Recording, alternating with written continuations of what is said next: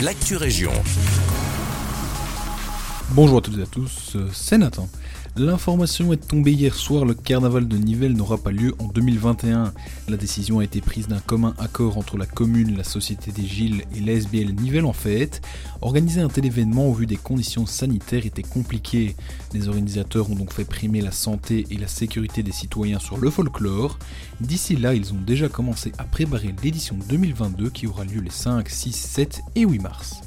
À Pondacel, Christian Dupont a démissionné de son poste de conseiller communal la semaine passée. Il a accepté de revenir avec nous sur les 30 années passées en tant que bourgmestre.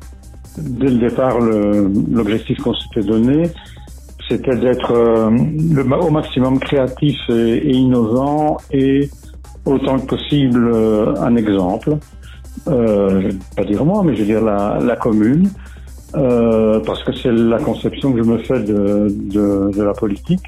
Environnement, égalité des sexes ou encore éthique, Christian Dupont a fait de Pont-à-Celle une commune engagée. On est commune pilote dans le cadre du plan zéro déchet. On est euh, une des communes investies dans le plan climat sur nos listes, mais ça je pense dès 89, instaurer le, la tirette, donc soit l'alternance homme-femme.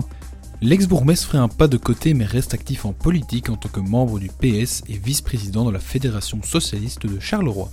Pour terminer, on se rend du côté de Genappe. Le collège a de nouveau dit non au projet de construction de six éoliennes le long de la RN25. Celui-ci concerne le territoire de Genappe mais aussi celui de Nivelles.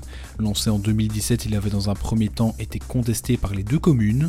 Depuis, l'exécutif nivellois a changé d'avis et est favorable au projet. Le collège genappois a quant à lui émis un nouvel avis défavorable. L'actu région, c'est tout pour le moment. Belle journée à toutes et tous.